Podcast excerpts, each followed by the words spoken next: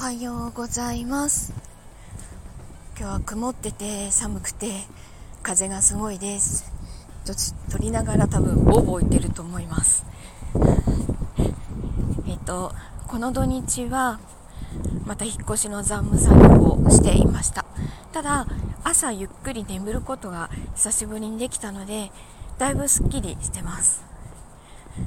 えっとサムネに使ってるのは土曜日に届いた自分用の畳ベッドで やっと自分の布団で眠ることができました。えっとただあの数週間前から左腕の三角筋と上腕三頭筋の境目のところがずっと痛くてなんかすぐ治るだろうと思ったんですけど全然治らないのでいい加減に整形外科に行ってこようと思います。